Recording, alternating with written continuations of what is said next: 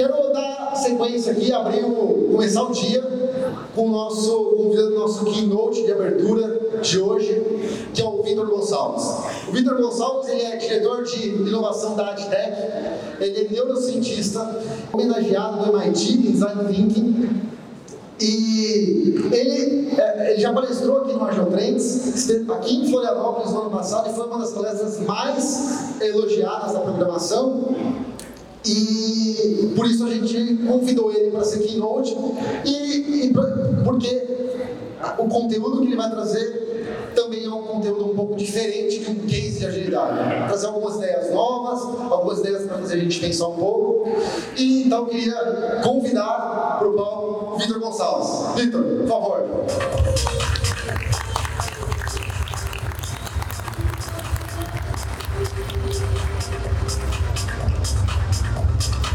A gente vive um mundo muito louco, né? Não sei se vocês concordam comigo, mas se não concordam, talvez vocês concordem agora. E eu vou muito. Toda semana eu faço, meu sotaque não nega, eu sou carioca, moro no Rio, mas eu faço toda semana voos para alguns lugares, principalmente São Paulo, né?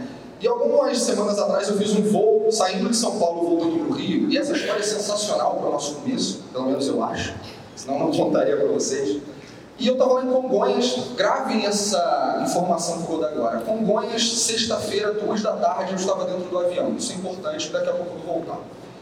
E aí, quando eu estava lá dentro do avião, era um dia que estava meio nebuloso, de mais nuvens, estava meio esquisito, possivelmente pegar turbulência e tudo. E o comandante, o comandante Barbosa, que foi uma pessoa ilustre que passou na minha vida, esse cara está famoso, aliás, ficando famoso no Brasil inteiro.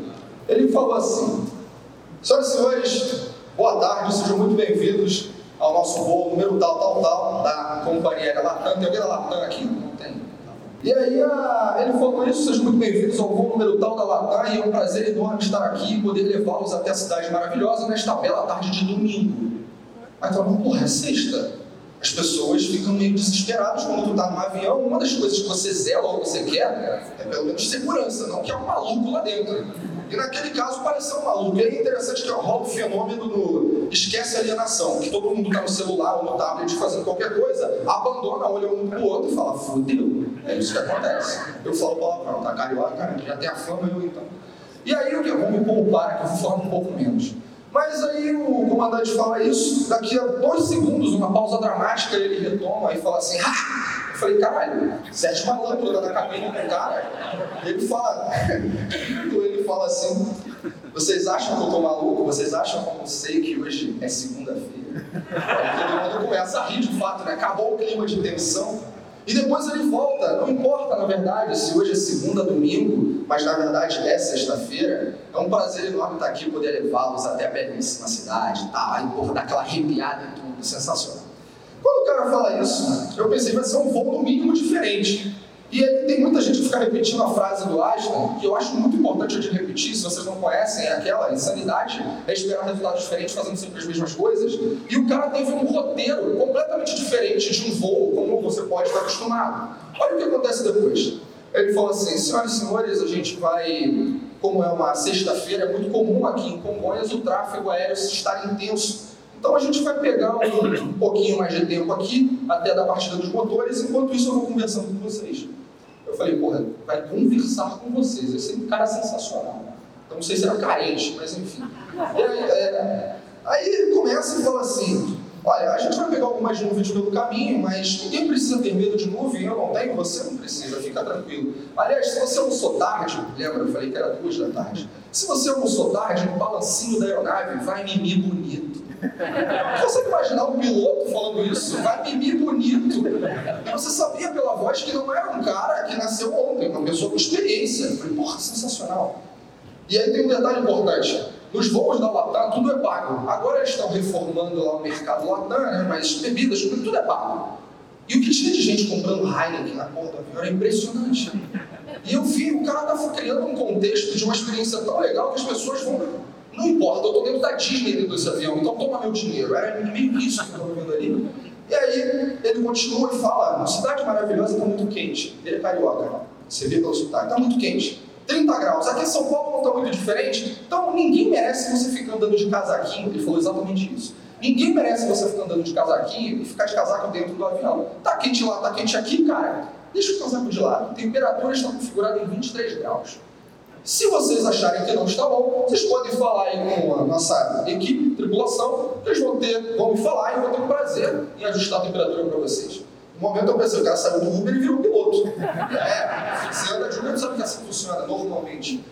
E aí a sequência, beleza, vai partir dos motores, decola e a gente está em voo de cruzeiro, de repente volta o comandante Barbosa. Aí eu falei, agora tá carente mesmo. Ele vem voando, bonito, o voo já tinha passado pelo balancinho, mas legal, ele estava todo mundo rindo, se falando, conversando, conhecendo gente nova, fazendo network no avião e bebendo, né, pagando. E aí de repente ele falou assim, pessoal, eu vou conversar um pouco com vocês. Quem está do lado direito da, aeronave, olha aí para a direita. Aí você olhava assim, aí ele falava, tá olhando? Então, Lá na frente está a África. Ela diz, não dá para ver, mas acredita em mim, se for reto a gente chega lá. Que você está na esquerda, não fique triste, olha para a esquerda aí. Ah, droga, essa danada dessa nuvem passou aqui, agora não vai dar para ver. Tu consegue imaginar esse tipo de coisa? É louco, né? Ou não, será que os parâmetros de normalidade mudaram? Aí segue o jogo, começou a falar, o cara virou um guia, começou a falar da estátua do Cristo Redentor, como ela foi esculpida, qual é a manutenção, como é feita a manutenção da pedra sabão que esculpiu, foi utilizada para esculpir o Cristo Redentor. E, porra, que sensacional! O cara conversou uns 10 minutos e todo mundo ali uma felicidade mão que eu nunca havia visto. E num voo turbulento, né? onde as pessoas são apreensivas, elas rezam, choram, fazem qualquer coisa, menos acreditar que vai pousar. Mas é o que aconteceu. Pousou, e não apenas pousou tão bem, a gente fala na aviação, quando você pousa, faz o pouso manteiga, é aquele pouso que você mal sente o pneu tocando a pista. É maravilhoso, principalmente no Santos Dumont, que é um aeroporto desse tamanho. E aí, quando ele pousou lá, eu estava na segunda fileira, foi uma coisa muito engraçada. Nosso, é a segunda fileira, o rapaz da primeira levantou, o comandante Barbosa veio para a porta, e aí ele lá, barrigudinho, bigodão, foi lá cumprimentar todo mundo, sorridente. O rapaz da, da, da da primeira fileira, levantou e falou para ele: Ô comandante, belo pouso, hein? O comandante, sem pestanejar, respondeu o seguinte: Pois é, cara, o primeiro que eu acertei esse ano. Sensacional, sensacional, experiência incrível. Aí ele foi lá, quis conversar com o cara, entendeu? A pena que ali você não tem muito tempo, mas aquele cara virou a referência para mim em voos do que é promover uma experiência incrível. E o que ele fez foi exatamente quebrar um roteiro, quebrar aquilo que todo mundo faz. Fazer o que todo mundo faz só te fazer chegar no resultado que já é previsível. A gente tem que, no mundo que a gente está vivendo hoje, a gente precisa fazer coisas que não foram feitas para chegar onde ninguém chegou. Então você vai precisar ousar, arriscar, você vai precisar mudar o que acontece aqui dentro. Você é hoje o resultado de tudo que tu viveu na tua vida até aqui. E o que você viveu, tem coisas que você escolheu, tem outras que não, mas a maioria você escolheu. Então a partir de agora, se você está vivendo um mundo de intensa transformação, ágil, digital, não importa seja ela qual for, você vai precisar se adaptar. Afinal de contas, esse é o grande conceito de tudo que faz a gente estar aqui. adaptação diante de um cenário cada vez mais incerto. Então, quando eu falo sobre isso, meus queridos, eu. Foi. Eu pergunto a vocês: vocês já viram esse filme aí? Ou melhor, quem não viu Matrix, levanta a mão. Não viu. Não viu. Ah, sempre tem. É, porra. Não dá. Sempre eu achei que aqui 500 pessoas, né? Porra, vai bater o recorde do filme. Mas não. Você tem um dever de casa, você tem que assistir esse filme. Eu vou contar uma cena dele, mas não é spoiler, até porque o filme, o filme tem 20 anos, cara, fez 20 anos esse ano. E essa cena, para mim, é uma cena marcante. Eu sou cinéfilo, eu adoro esse filme, então, já assisti algumas vezes, de trás para frente, em todos os idiomas que são liberados aqui. E essa cena, basicamente, o nosso querido protagonista Neil, se você não lembra da cena, acontece o seguinte, ele está num momento de escolha de decisão, e aí o Mofras, o seu mentor, oferece para ele duas opções e fala o seguinte, você pode tomar a bola azul e acordar amanhã na tua cama acreditando naquilo que quiser acreditar, mas você pode tomar a bola vermelha. Você vai acordar no País das Maravilhas. Eu vou te mostrar o quão fundo é a toca do coelho.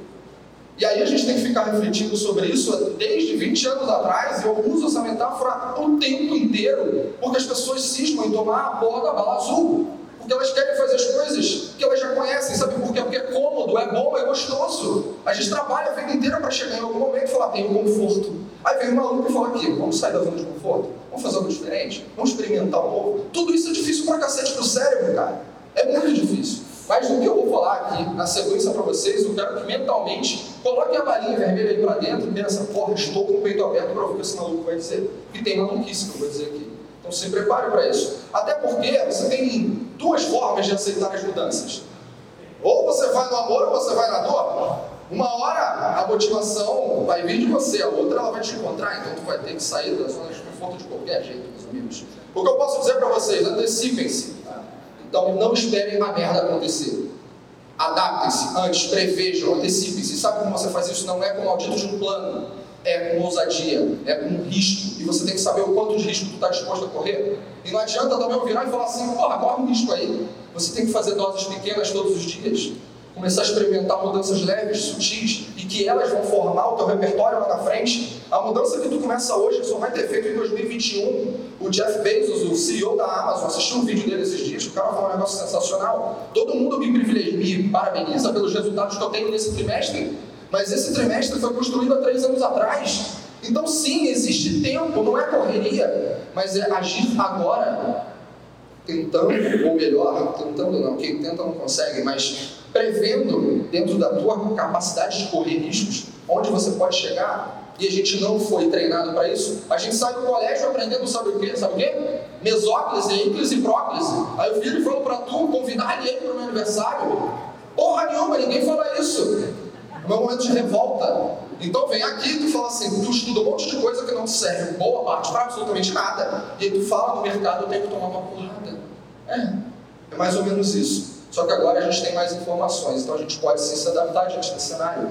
Bom, chega de filosofia, eu sou o Vitor Gonçalves, diretor de inovação da EdTech. O Daíton me apresentou, aliás, Daíton, Dani, todo mundo da organização, amo vocês, vocês são incríveis. Esse é meu quarto Agile Trends e é sempre um prazer enorme estar com vocês e com vocês aqui também. Eu sou um cara meio louco, fiz um monte de coisas, fiz desde antropologia, eu sou designer, mas me passei por antropologia, neurociência foi onde eu descobri a minha grande paixão por pessoas, aliás, eu amo gente. E uma das coisas que me dá muito prazer fazer isso que a gente está fazendo agora, compartilhar e aprender junto. Eu escrevi três, aliás, o terceiro livro vai sair esse ano, um livro sobre experiência do cliente.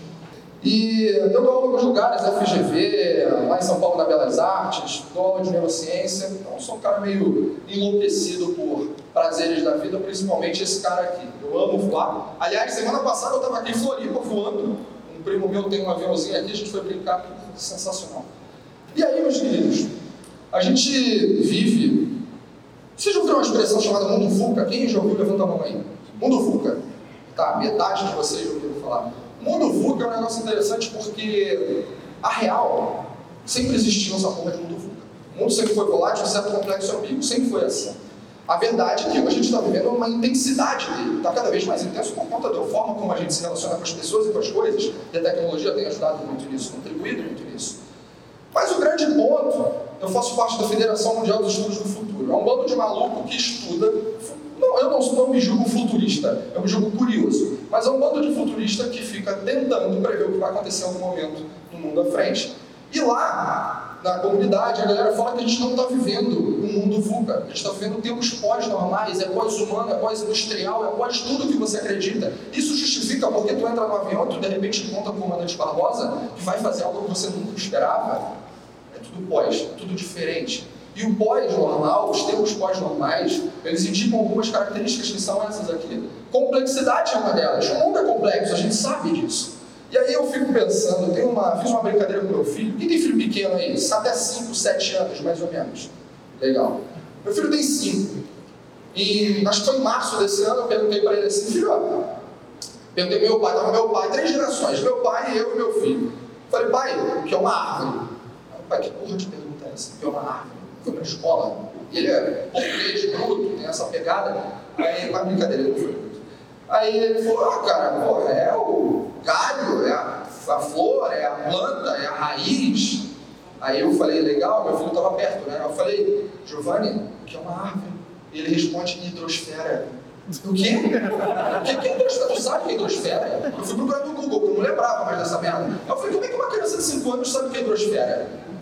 É um mundo muito louco esse negócio, ou diferente. A gente tem que se atentar a isso. A complexidade de respeito, nesse caso, que a árvore realmente não é só o galho, a árvore é a atmosfera, é a água, é a luz, porque sem todo esse entorno ela não existe. É um negócio quase, quase não, é filosofal, é profundo. Então tu tem que ficar mais atento a tudo que está acontecendo ao teu redor. O outro ponto é o caos.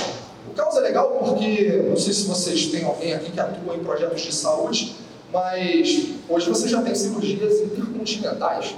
Tem um médico que mete a mão no robô lá na Ásia que opera um cara, sei lá, nos Estados Unidos. e é um robô que está operando nos Estados Unidos, esse é um negócio muito caótico, isso muda tudo. Aliás, tem aqui um amigo Lucas, a gente se encontrou no, no Web Summit, vocês conhecem o Web Summit? Sim ou não? Web Summit é um evento de tecnologia maior da Europa. E a gente se encontrou no passado lá e eu assisti uma palestra, não lembro se ele estava comigo, mas eu assisti uma palestra do CIO da BMW. E o cara falou assim, 2023, a gente, 2021 2023, não lembro a data, a gente vai ter um carro que muda de cor.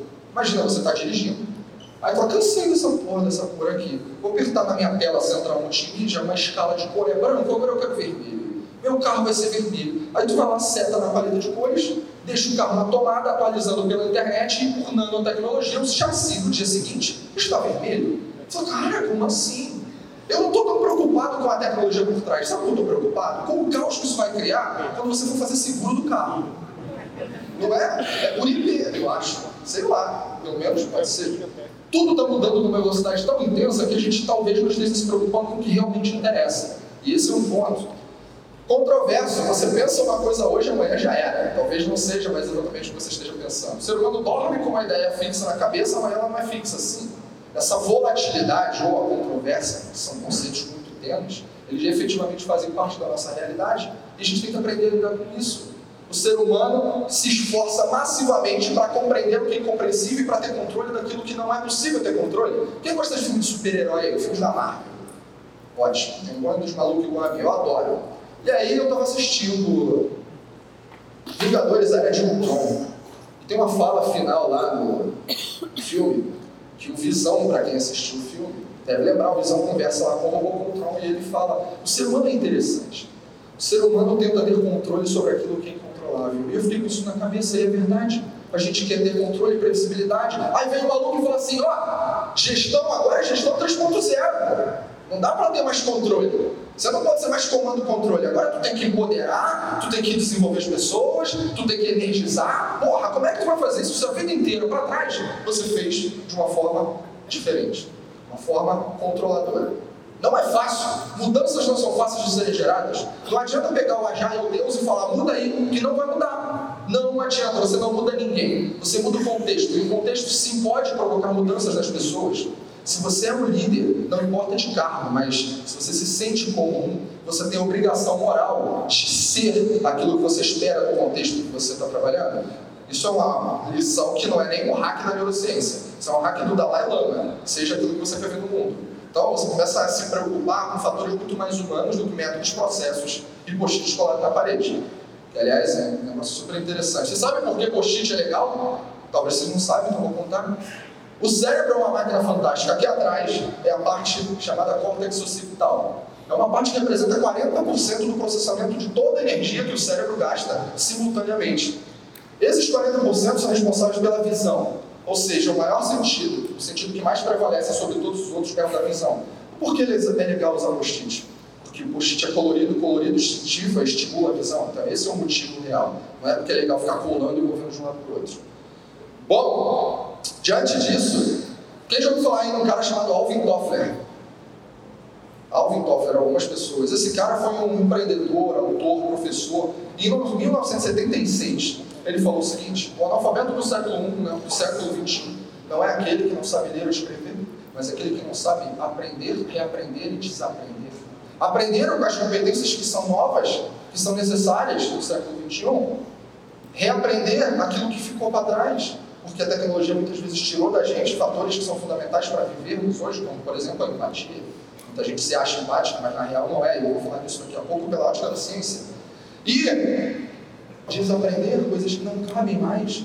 Muitas coisas foram nobres no século XX, mas não cabem mais agora. A gente precisa se adaptar. E quando eu olho para esse cara, eu penso muito no Heráclito, que falava, um filósofo pré-socrático, há 2.500 anos atrás, falou o seguinte: a única constante é a mudança e a morte, mas nesse caso é a mudança. Então se preocupe com isso, vai mudar, querendo você ou não. E aí tu vai ficar na tua zona de conforto, tranquilo, relaxado, não vai funcionar. O trem vai passar, meus amigos. Já passou aqui na longa história da humanidade, já passou nas marcas. É só você olhar para essa, por exemplo, é uma das que mais se adaptou na linha do tempo. É só você olhar, por exemplo, para as Havaianas. Eu acho sensacional. Quem usa Havaianas aqui? Olha só a multidão que usa. Havaianas, alguns anos atrás, era aquilo que ninguém queria, achava que aquilo era uma bosta, era coisa de mendigo. Eu lembro disso. Aí veio a Ryder e falou assim: porra, então eu tenho marketing do cacete, eu vou botar pra ferrar com todo mundo. Ganhou o mercado. A Havaianas começou a afundar. O que, que o cara fez? Se adaptou. Porque ou você faz isso ou você morre. Literalmente. É o que aconteceu com o Blockbuster. É o que vai acontecer com aquela Kodak. Kodak não faliu ainda, tá? Faliu o setor de visão de câmeras. Mas os caras fazem chapa para raio-x. Os caras fazem chapa para raio-x. Você acha que essa merda vai continuar daqui a alguns anos? Claro que não, vai acabar, não sei dizer quando, mas vai acabar. Os exames vão ser feitos daqui a... Acabei de voltar de Israel. Israel é um dos lugares mais fantásticos do mundo para você conhecer inovação. É, depois do Vale do Silício, o lugar mais inovador, a cidade mais inovadora do mundo é Tel Aviv. Cara, você vê um, um, um protótipo de equipamento que tu passa um scanner no corpo do indivíduo e tu vê se o cara está doente. E aí, se o cara tiver com o joelho quebrado, o joelho fraturado, vem lá uma impressora 3D, já identifica a forma ideal que tu tem que imprimir a prótese. A prótese é impressa e instalada por um robô. E o médico fez o quê? Ele olhou, ele decidiu se aquela prótese fazia sentido ou não.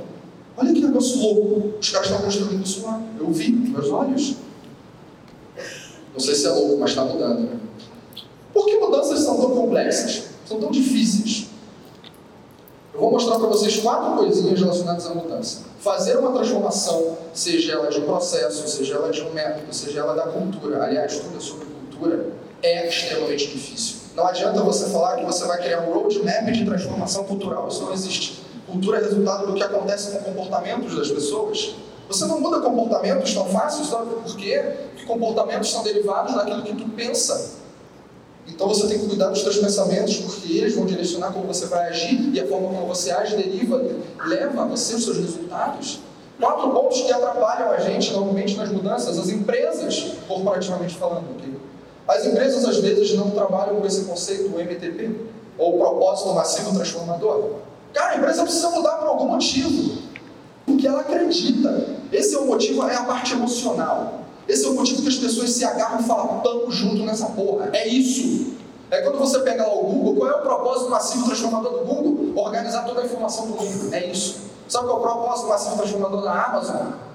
Garantir a melhor experiência para o cliente em qualquer circunstância.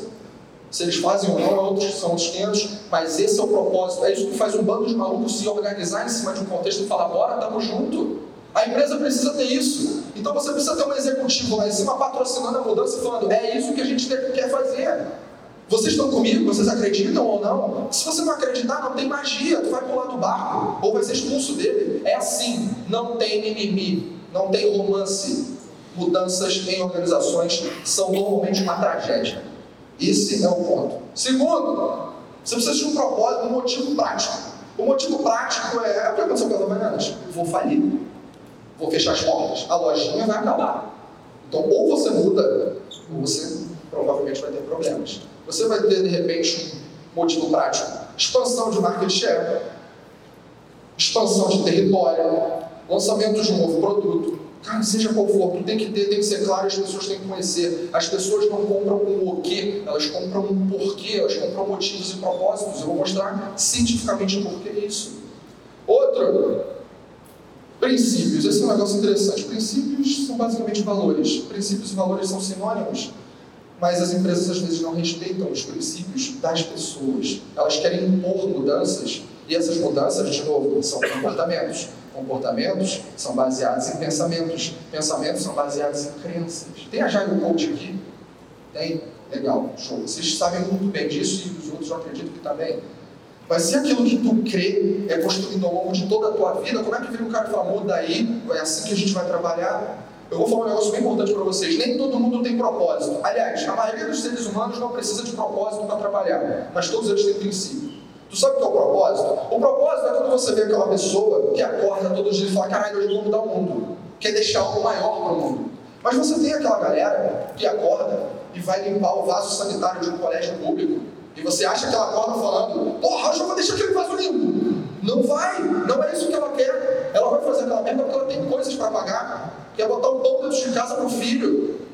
É isso, isso não é propósito. Isso é simplesmente existir. Então nem todo mundo precisa de propósito, mas precisa de dinheiro. Princípios não, você tem. É aquilo que você acredita.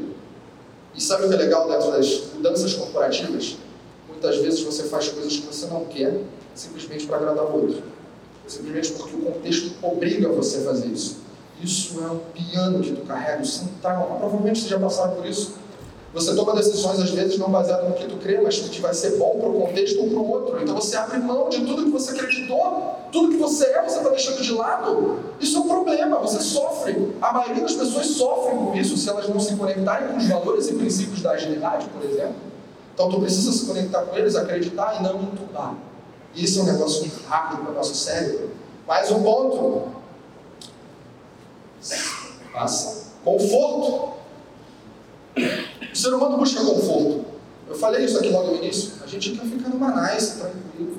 A gente trabalha para chegar lá. E aí, muitas vezes, dentro da organização, você está na zona de conforto. Tá bom, por que eu vou mudar?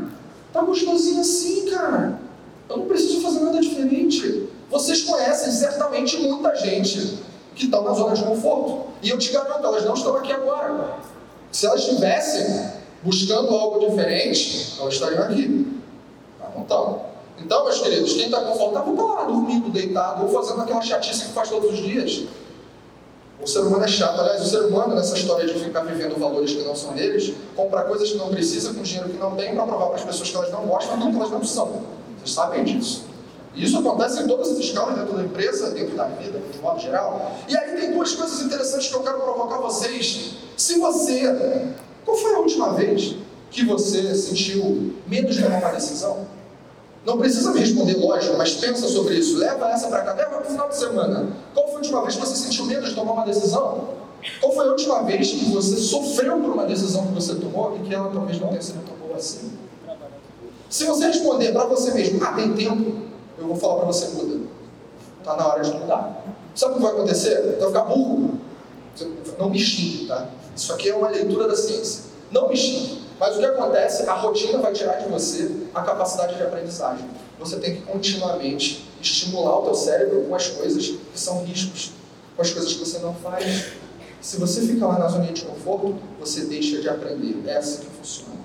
Então, meus queridos, que vocês respondam essas perguntinhas para vocês e façam coisas com isso. Se motivem, automotivem para trazer as mudanças que vocês esperam dentro de vocês. E tem um negócio muito legal que eu gosto de falar sobre, sobre o cérebro, que é isso aí. O cérebro, em termos de massa, se olhar para tu, teu corpo, se eu falar da massa do teu corpo, 2% de você é o teu cérebro. Então, caralho, 2% só? É. E de todo mundo aqui, qualquer um lá fora, e eu também, 2% do corpo de vocês. Falando de massa, é o cérebro. Mas esses 2% gastam em torno de 18, 20% de energia comparado a todos os outros órgãos. Então tu tem um negócio tão insignificante gastando tanta energia, tu sabe o que está acontecendo aí dentro? Acontece que o cérebro não quer novidade. O cérebro já gasta muita energia. Ele não quer o novo, ele rejeita o novo. Tem um negócio interessante, tem uma frase, agora eu não lembro qual é o filme, mas é de algum filme de super-herói. Acho que um vilão, se eu não estou enganado. Ele fala assim: o ser humano teme o que desconhece e o que ele teme, ele destrói. Não lembro qual é o filme, mas eu sei que eu já ouvi isso em algum lugar. E é verdade, cara, o ser humano, ele quando tem contato com algo que não está dentro da, do repertório que já é conhecido dele, o, cé o, cérebro faz o seguinte, opa, coisa nova, coisa nova, vou ter que gastar energia. Porra, gastar energia. Ah não, cara, já gastou muito. Aí o cérebro quer? Conforto, quer atalho. É por isso que você se dá bem com as pessoas que têm o mesmo gosto que você. É simples. É exatamente esse o motivo. Então, quando tu tem contato com coisas novas, se tu não tiver um terreno muito sólido criado, não vai rolar. As pessoas vão te enganar, ou elas vão se enganar.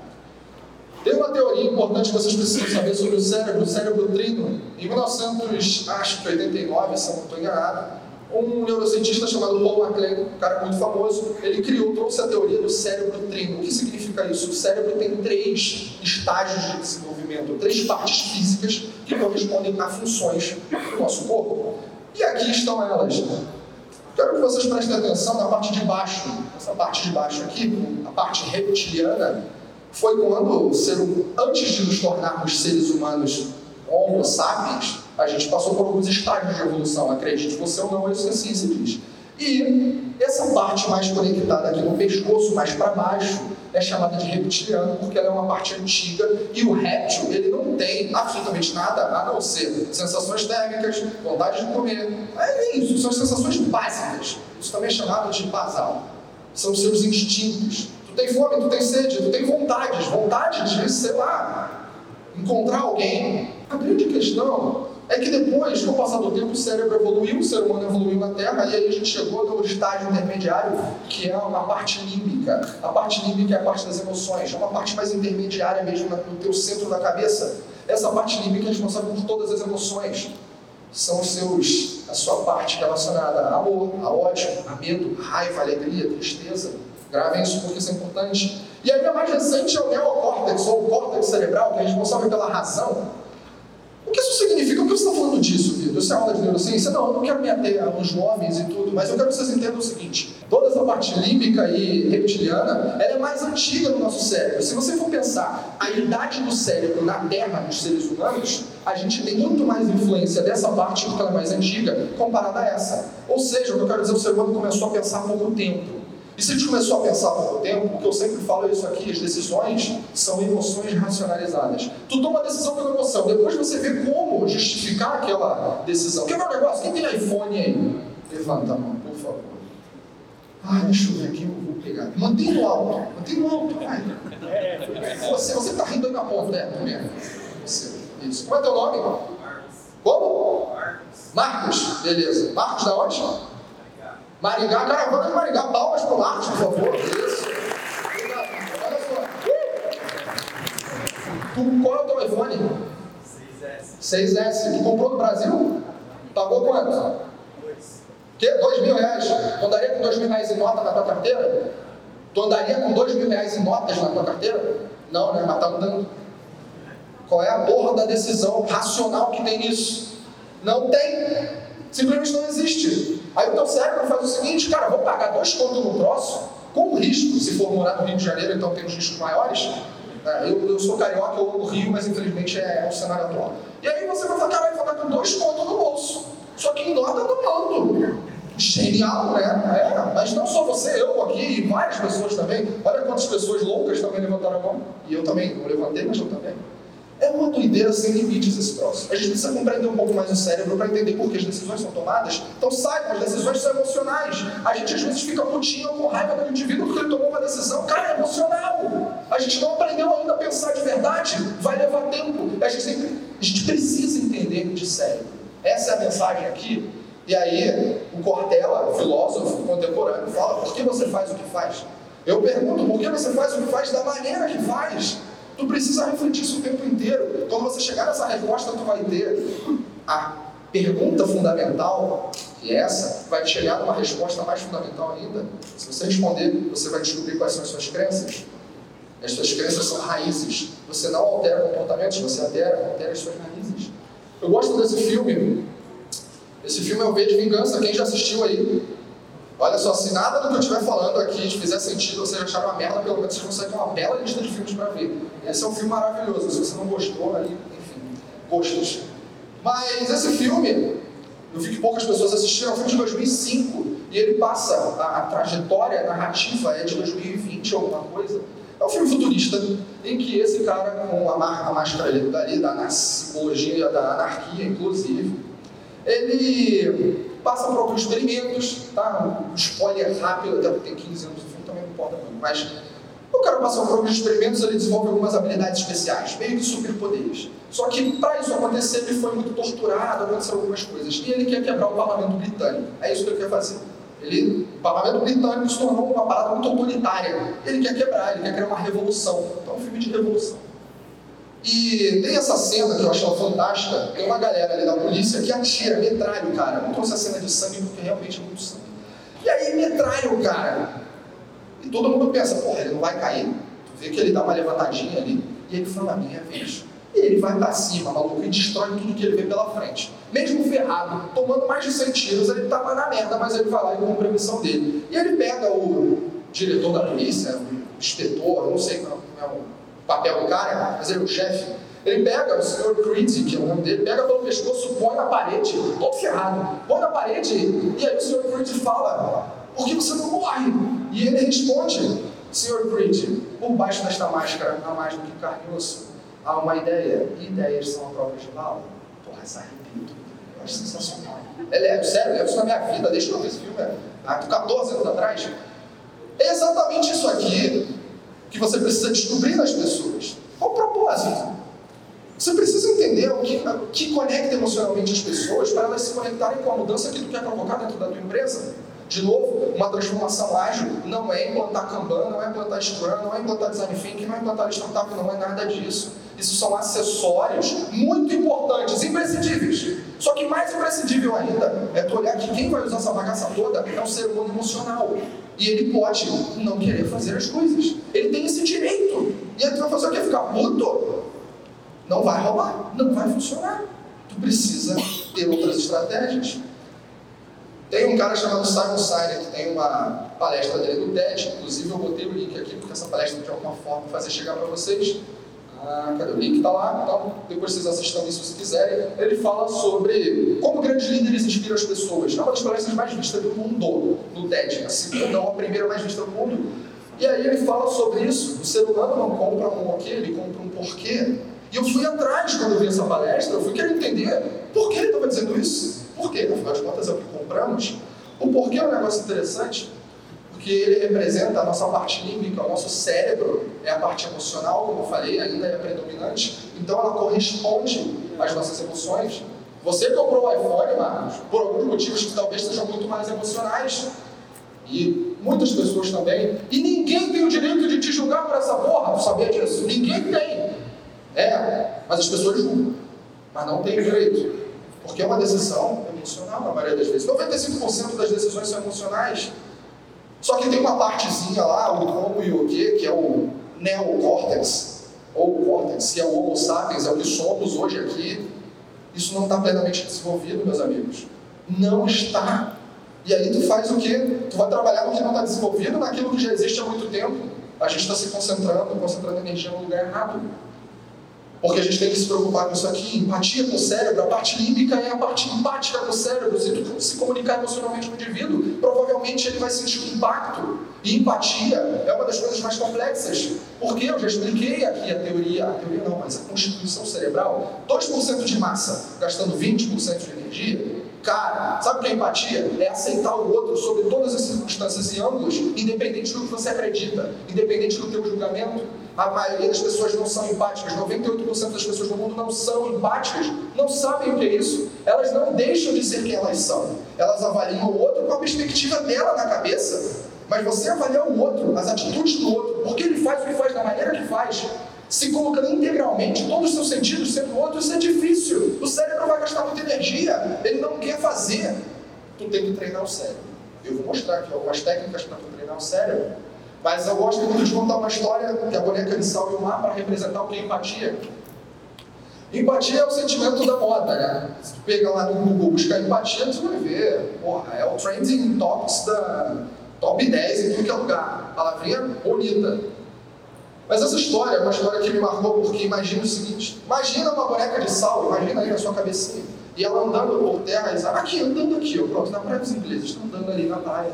Aí de repente ela olha o mar e fala assim, cara, que porra é essa? Mar. Acho que ela seria mais educada, mas... Enfim, ela olha o mar e ela pergunta, quem é você? Ela não conhece, pergunta quem é você, e o mar responde, eu sou o mar. E aí, ela ainda curiosa fala, tá, mas o que é você? E ele responde, eu sou um mar. Não consigo entender. E o mar fala para ela, chega aí, encosta em mim.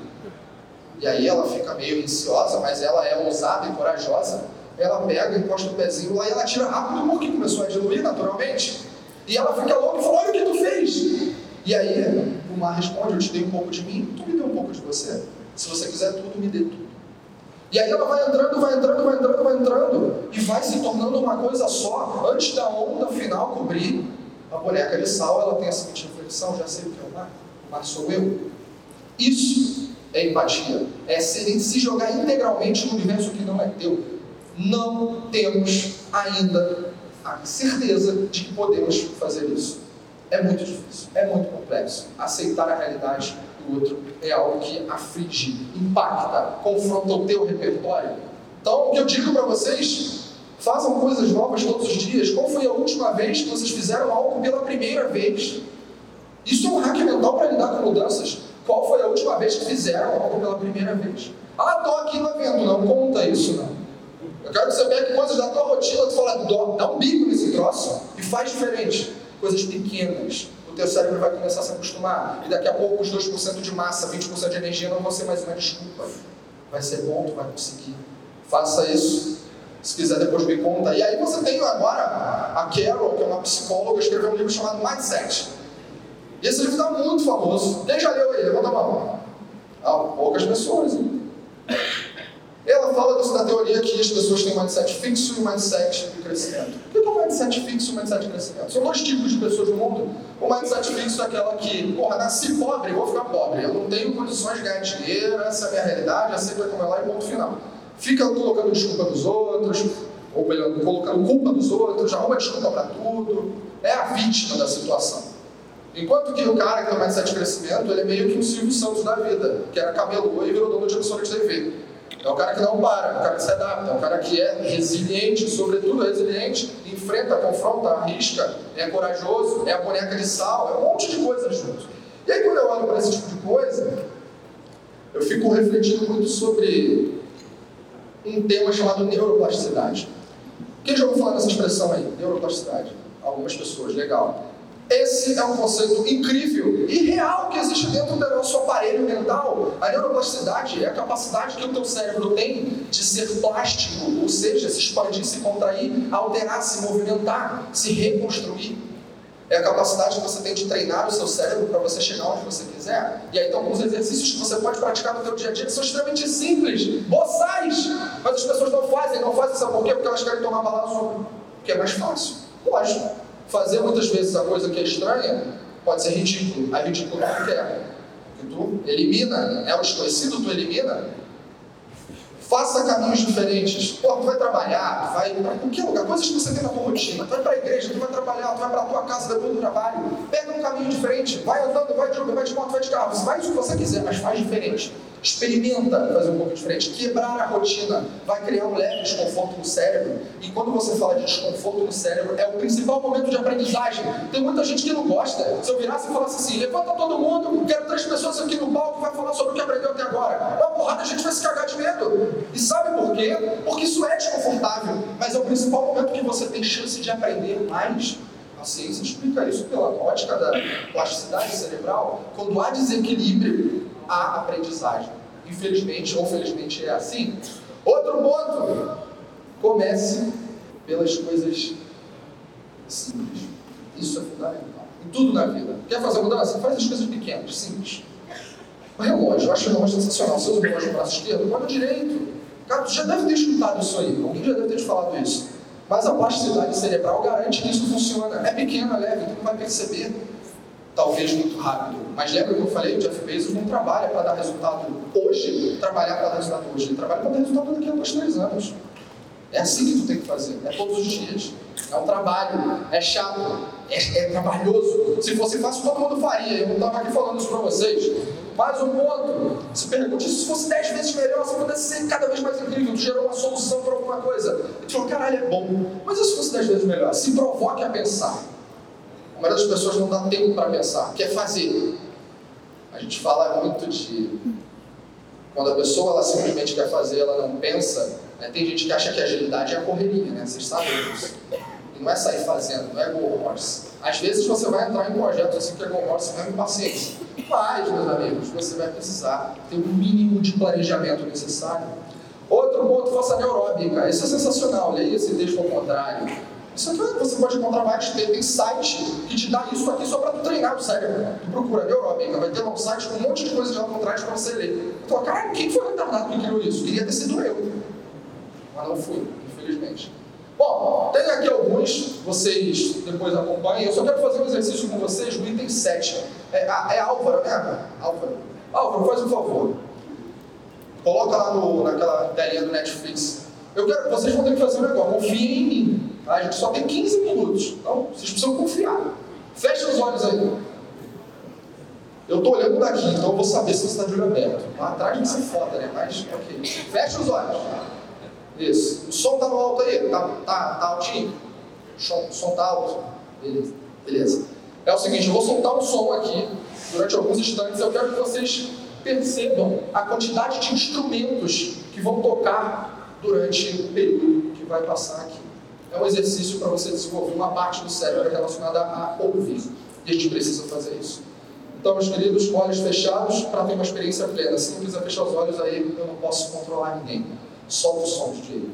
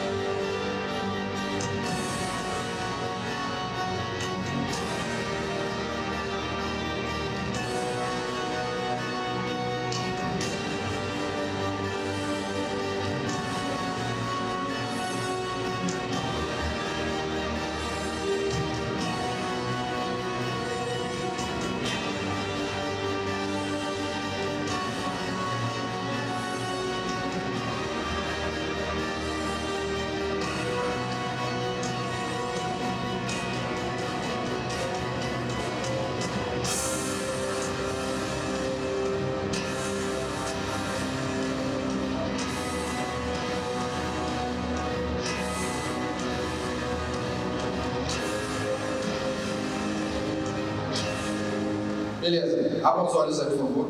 Quem ouviu mais de cinco instrumentos diferentes, levanta a mão. Mantém no alto. Quem ouviu mais de dez? Quem ouviu mais de doze? Treze? 14? 15? 16? Caralho, mas vocês são músicos? 17? Ah, tá música. 18? 20? 22? É mais ou menos isso. São 27 instrumentos tocando simultaneamente, diferentes. Até acordeon tem aqui. Eu queria mostrar no Netflix porque é um show do Hans Zimmer. Vocês sabem quem é Hans Zimmer? Quem sabe levanta a mão. Hans Zimmer pra mim é um ídolo pra mim. O cara compôs Rei Leão. O cara que compõe Rei Leão, ele tem, um respeito, tem que ter um respeito. Você tem que aceitar isso, ponto.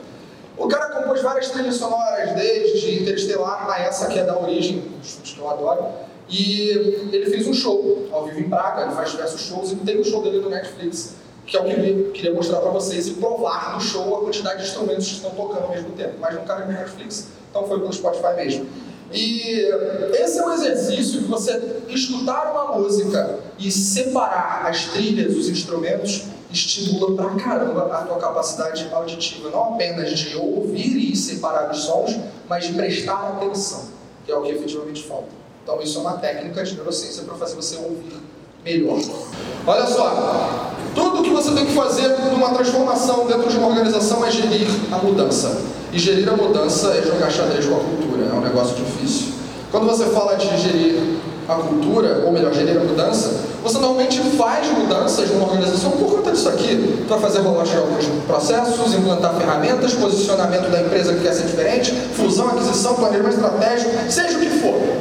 Mas você vai fazer algum tipo de transformação lá dentro. Então, cara, você vai precisar se preocupar em não em seguir um cronograma puramente, mas em como você cuida das pessoas no longo do caminho.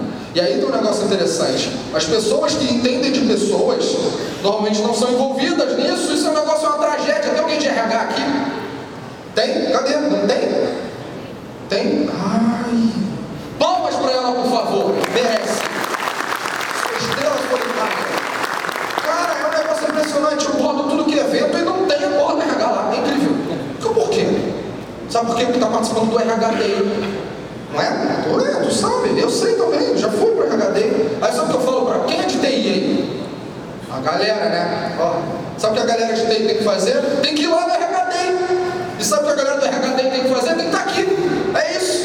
Porque você só vai conseguir aumentar o seu repertório, entender do que efetivamente precisa fazer, buscando uma fonte que não é comum. E vocês, principalmente vocês que potencializam, normalmente é da TI que vem a transformação, vocês têm que estar lá, tem que estar aqui, tem que estar em tudo. Ainda tem isso.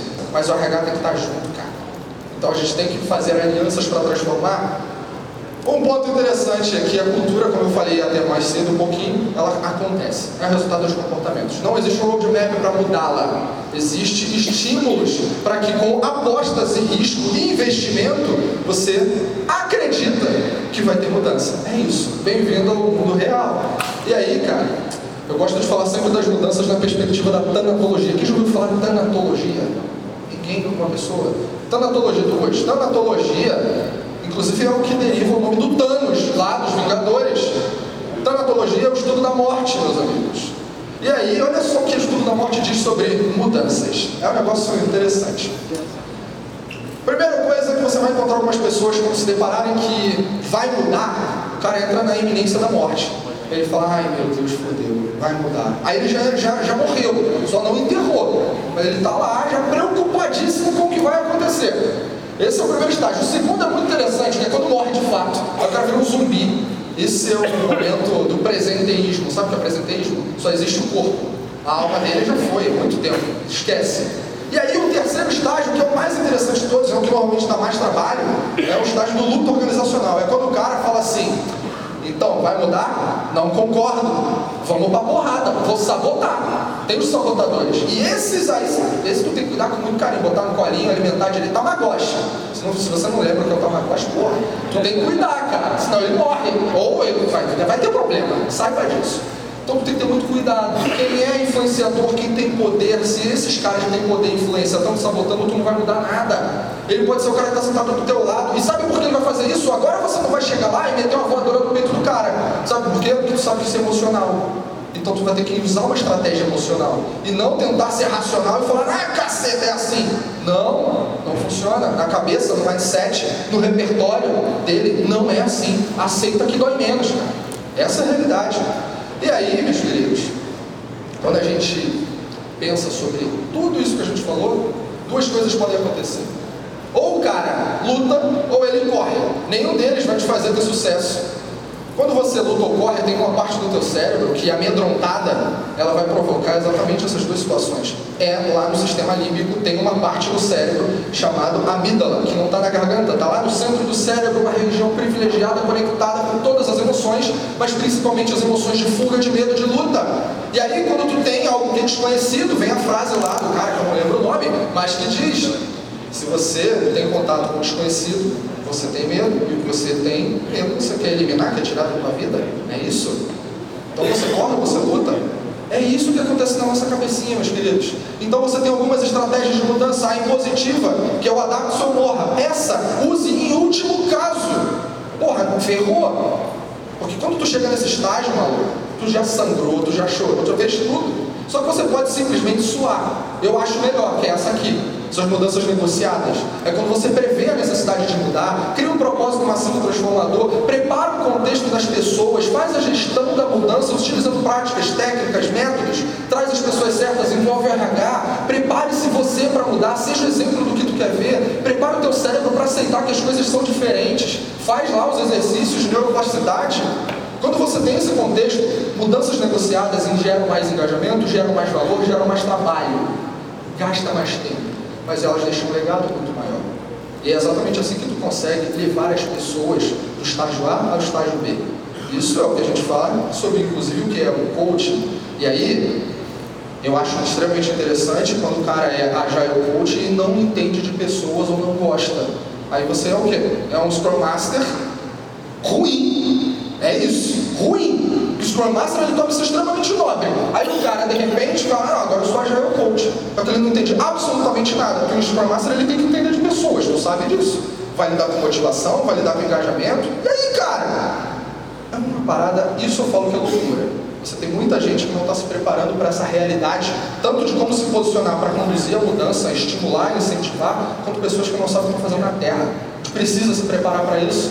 E aí, meus queridos, a estratégia aqui é run the business. Sabe o que é o run the business? Tu tem a tua estratégia na tua empresa que está seguindo o jogo. Tu vai pegar mudanças, tu vai fazer mudanças pequenas, vai pegar um squad, um time, um núcleo pequeno, experimenta com ele, traz método, traz processo, traz campanha, traz o que você quiser. Experimenta ali, mede rápido, aprende rápido. Conceito do startup. Construir rápido, aprender rápido com os métricas que você vai tirar. Mas dentro de uma implantação de um novo formato de trabalho, se tu faz isso, sabe o que tu está fazendo em paralelo? Run the business. O resto segue o baile, cara. Se você quiser tentar mudar tudo de uma vez, você vai se ferrar muito de uma vez. Faz pequenos experimentos. É igual que você faz coisas na vida. Você experimenta em doses pequenas. E no momento que você começa a gostar ou aprender, você escala, expande e aí você persiste. E se você errar fazendo pequeno, que bom, tu gastou pouco. Na verdade, você não errou, você aprendeu. Esse é o conceito. Então você precisa de uma estratégia around the business. E aí, para fechar, eu adoro esse filme, principalmente por essa cena Pantera Negra, quem assistiu? Ok, uma galera. A cena do, do final, cena de créditos. Ah, também tem anos, tá? Não tem spoiler. A cena do final.